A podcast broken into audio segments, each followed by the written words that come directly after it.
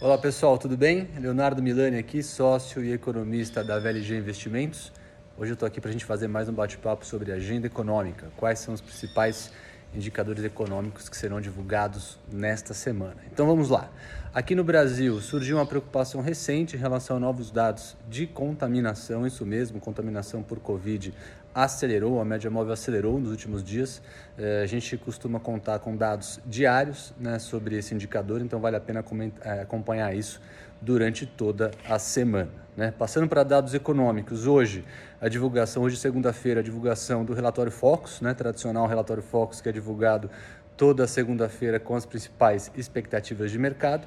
Amanhã, terça-feira, indicador de confiança do consumidor, é, feito pela Universidade FGV e também é, o IPCA 15 de maio.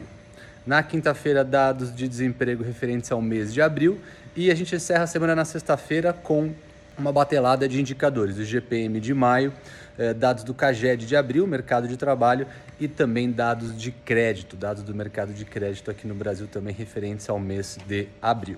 Passando para os Estados Unidos, a gente tem é, durante a semana diversos dias com discurso é, de alguns membros do FONC, do Banco Central Americano.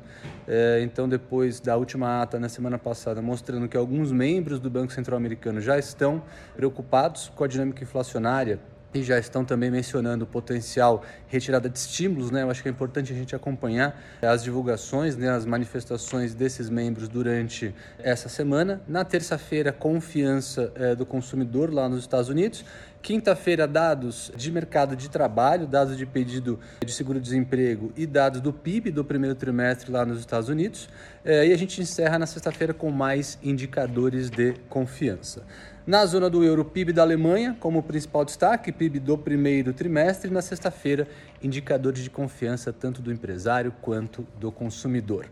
Eu paro por aqui, até a próxima, um abraço.